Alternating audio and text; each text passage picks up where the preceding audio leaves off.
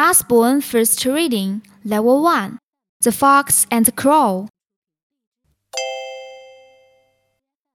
Fox was always hungry. One day he saw Crow with some cheese. I want that cheese. He grinned at Crow. You are pretty. I am.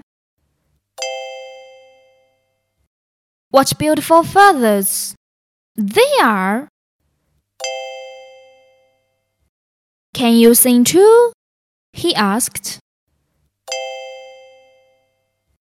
Crow nodded.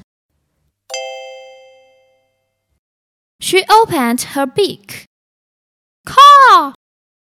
Down fell the cheese. Fox snapped it up. Caw!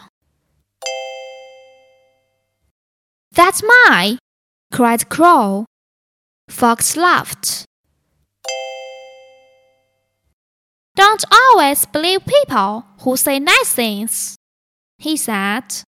Sometimes they just want something from you.